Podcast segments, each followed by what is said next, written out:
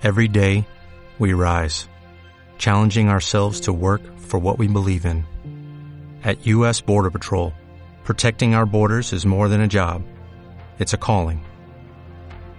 Agents answer the call, working together to keep our country and communities safe. If you're ready for a new mission, join U.S. Border Patrol and go beyond. Learn more at cbp.gov/careers. Continuamos adelante en Zamora en la Onda y lo hacemos en el espacio que dedicamos a hablar con empresarios. Hoy con un empresario muy particular, alguien que decidió un día montar su propio negocio y además vincularlo a su formación y por supuesto a lo que había sido su ilusión. Jaime Valiente, bienvenido, buenas tardes. Hola, buenas tardes. Jaime Valiente es detective y seguramente mucha de la gente que pasa por ahí por Alfonso IX eh, se haya fijado en un cartel que hay en esa calle que pone Pérgamo Detectives. A mí siempre me había llamado la atención. Yo apunté tu teléfono, Jaime, y te llamé y aquí estamos, conociendo tu historia como empresario.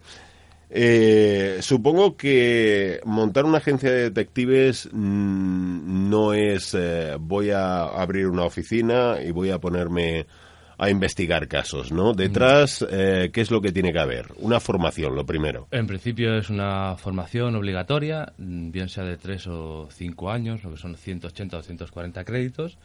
Eh, y después de esa titulación, una habilitación por parte del Ministerio del, del Interior, por seguridad privada, que te habilita, te da una- un número de habilitación, la TIP, que nosotros llamamos, que te habilita para trabajar como detective privado. Con todo eso, una vez que has conseguido la licencia y abres tu despacho, te conviertes en empresario, en un empresario muy particular. Sí.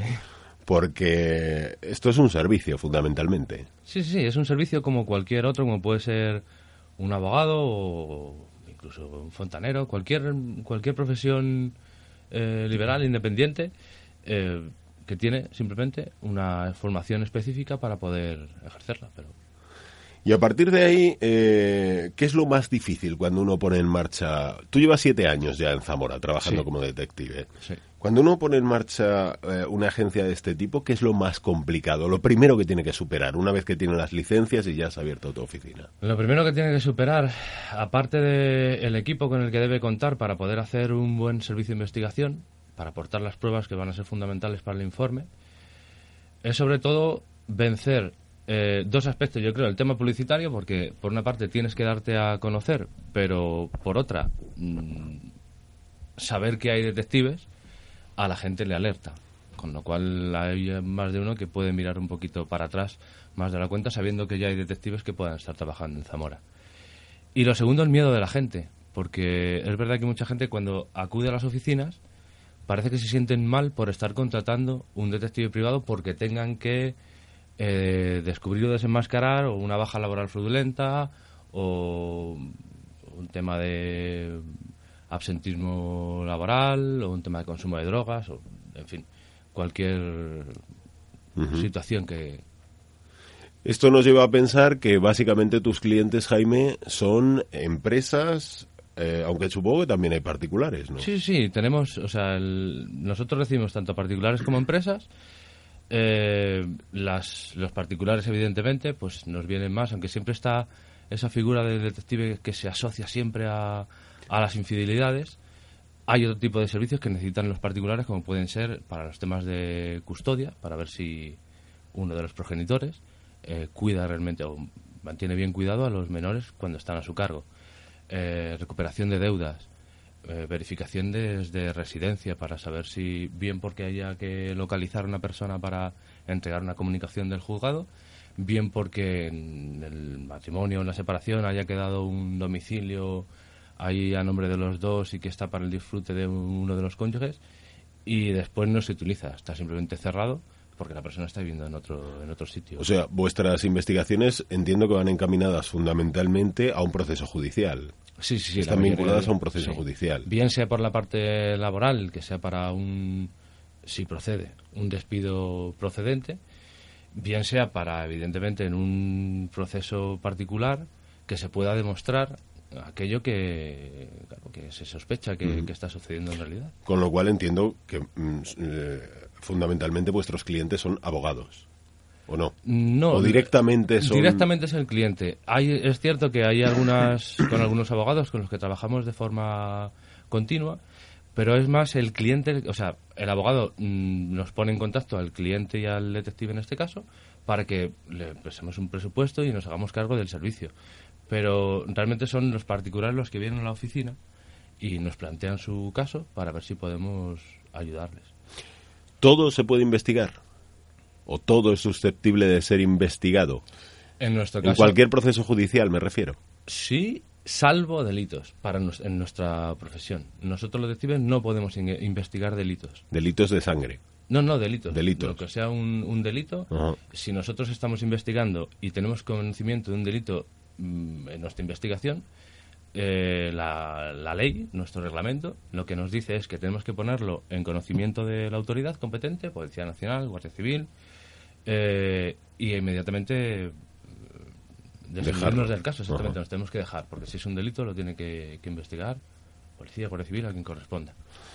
Eh, ha habido algunos casos que hemos conocido durante los últimos meses a través de la prensa que tenían que ver con eh, comunidades de vecinos incluso, en los que fue precisamente la investigación de eh, detectives privados quien, quien puso de manifiesto determinadas denuncias que estaban en cierta duda.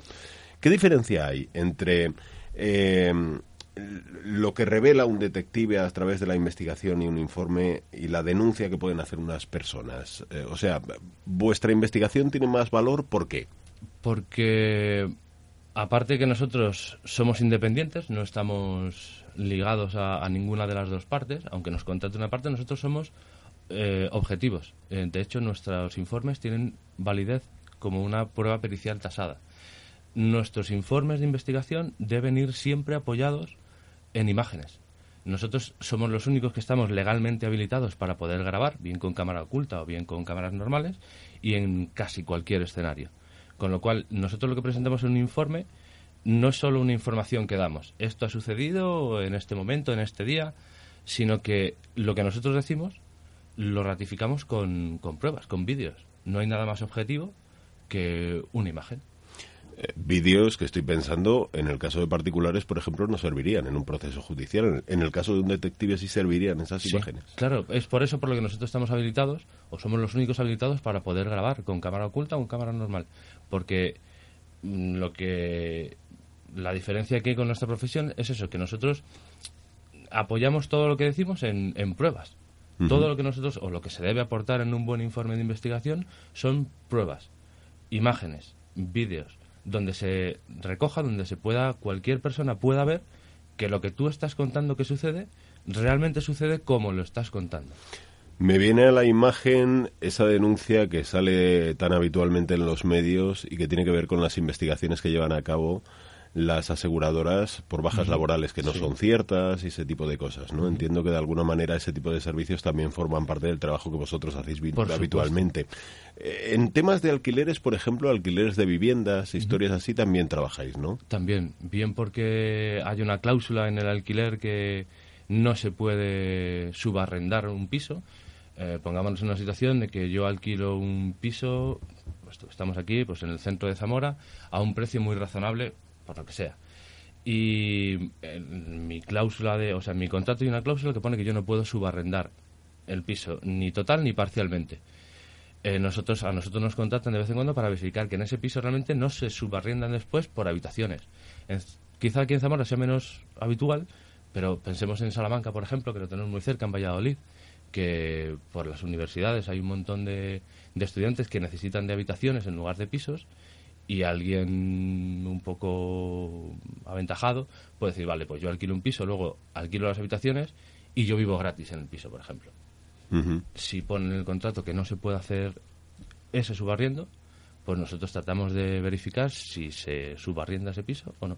Siempre con pruebas. Todo esto, Jaime, es el día a día de vuestra tarea, ¿no? De lo que lleváis a cabo como labor eh, fundamental, ¿no? Con la intención de elaborar los informes correspondientes y con eso ir al juzgado y presentar la correspondiente denuncia por parte de quien corresponda. Pero eh, todo este trabajo, ¿cómo se combina con el hecho de ser un empresario y sobre todo eh, en una actividad como esta, la de la investigación, en una ciudad eh, pequeña como Zamora, yo no sé si existe mercado para más de un detective, si hay más de un detective en Zamora. Eh, hay mucha competencia en ese sentido aquí. Bueno, a mí me consta que hay alguna agencia más de detectives. No sé si es que son de aquí, de Zamora, o son empresas que puedan ser de, comunidades o de ciudades próximas que abran aquí un, despacho, que se anuncien aquí para, para trabajar. Eh, que haya mercado para todos es complicado, porque Zamora la verdad es que el nivel de industria que tiene es muy bajo y, mm, bueno, a nivel particular hay, aquí en Zamora a lo mejor todavía la idea de contratar un detective privado es, es suena un poco raro, suena un poco como muy fuerte. El tener que llegar a contratar un detective privado parece que supera mucho. Existen barreras en ese sentido. Hay muchísimas barreras. ¿Cómo voy a acudir a alguien que me diga y me informe de todo esto? Claro, y más que nada porque yo la ventaja que tengo al, no ser de Zamora, mucha gente dice, es que claro, voy a contratar a un detective, lo tengo que contratar de fuera porque aquí nos conocen mucho, me pueden conocer. Yo, por ejemplo, no soy de fuera de Zamora, eh, aunque vivo aquí, pero mm, eso, llevo siete años ejerciendo la profesión aquí, entonces no conozco a tanta gente como para tener que ese miedo a ver si voy a conocer a la persona que vamos a investigar. Eh, ¿Trabajas también fuera de Zamora? Sí, sí, ¿Tu ámbito de trabajo va más allá de, la ciudad de Zamora? Trabajamos en Salamanca, lo tenemos muy cerca, en la provincia de León y en Asturias. Es la, el corredor que hemos elegido ¿Ese es un procedimiento habitual en tu profesión? Que detectives de otras provincias a lo mejor vengan aquí a investigar determinados asuntos que les encargan. incluso que nosotros empecemos un servicio de investigación aquí en Zamora, porque sea de aquí, y terminemos en cualquier otra provincia de, España o incluso en el extranjero. Porque hay servicios en los que eso empiezas a trabajar en, Zamora, vamos a poner un tema de una competencia desleal a nivel empresarial la empresa está afincada a lo mejor en Zamora, pero la competencia real se la están o se la van a hacer o se la quieren hacer en otra provincia para montar una empresa del mismo sector utilizando la información de, una empresa de Zamora, ¿no? Pues nos puede llevar a tener que investigar Valladolid, León, Salamanca para averiguar esa fuga de información donde, donde termina decayendo. Supongo que no hay un tiempo medio eh, que se pueda dedicar a una investigación. Cada caso será un mundo diferente. Pero, eh, ¿cuál es el caso que al que más tiempo le has tenido que dedicar? El caso al que más le tuvimos que dedicar. Bueno, sin entrar en detalles. Sí, sí, sí. Fue un tema mm, para verificar que había una. que existía. Bueno, por una, una separación había una compensación económica por parte de una de la, de la pareja hacia la otra que se extinguía en el momento en que esa persona eh, tuviese trabajo u otra relación. Eh, estuvimos eh, trabajando tres meses, tres meses y pico. No fue aquí en Zamora. y nos llevó tanto tiempo porque esta, esta pareja cuidaba muchísimo los detalles. Casi nunca se dejaban ver en público, hacían escapadas siempre quedaban en un punto fuera de, incluso a veces de la provincia, para poder hacer el viaje eh, juntos como pareja, a, bien, de vacaciones donde se fuesen. Eh, y luego a la hora de la convivencia, también por la dificultad un poco del complejo donde vivían, eh, se las ingeniaban muy bien para poder entrar y salir a distintas horas y para entrar en la casa sin que fuesen detectados. Entonces nos llevó mucho tiempo, pero al final conseguimos Entiendo que en tu trabajo hay muchas horas de soledad también, ¿no? Muchísimas, muchísimas horas de soledad. De hecho, una vigilancia, cualquier vigilancia que tengas que hacer, desde que empiezas, claro, muchas veces estás solo. Si vas con algún compañero porque lo tengas que hacer, estupendo, pero en ocasiones te toca estar solo. ¿Y en algún momento te has visto amenazado por, por una circunstancia determinada, en un mm, seguimiento? yo tengo dos máximas en, la profesión. Una es, yo cuando salgo a la calle, se lo digo a mis alumnos de prácticas cuando los tengo, yo cuando voy a salir a investigar, lo primero que pienso cuando salgo del despacho es, ya me han pillado, ya me han visto. Con lo cual se extreman mucho las, las medidas de seguridad. Y otra es, en esa extremar la medida de seguridad, es que en el mínimo que nos parezca que nos han podido detectar o que podemos correr peligro, nos vamos lo dejamos, es mejor muchas veces parar y volver unos días después para hacer el completar la investigación que tengas que hacer antes de correr ningún riesgo, bien nosotros físico o bien evidentemente para la investigación. Bueno, podríamos seguir hablando horas con Jaime porque su trabajo es apasionante y se nos quedan en el tintero muchas cosas, pero solamente una pincelada. Eh, se habla mucho de los delitos que tienen que ver con el ámbito informático en este momento. Ahí los detectives también tenéis un terreno. También, sí, sí, por supuesto, y cada vez más. Eh, no sabemos cómo, yo no entiendo personalmente cómo pueden estar a disposición de cualquier persona ciertos software espías para, para espiar eh, un teléfono móvil. Yo siempre lo digo que el teléfono móvil se nos ha convertido en nuestro máximo enemigo en ocasiones, porque son muy vulnerables. Entonces sí que hay gente que nos viene para bien limpiezas, barridos electrónicos, por ejemplo, en, empresas, para si tiene una reunión importante, eh, pensemos evidentemente en empresas grandes, eh, que no haya ninguna fuga de información, saber si tienen micrófonos ocultos, si los teléfonos tienen espías, si les han metido algún software espía en, en la red informática. La seguridad informática ahora mismo es uno de los puntos claves que hay que proteger, porque son en algunos casos muy vulnerables y otros porque nosotros no le prestamos la debida atención que tiene.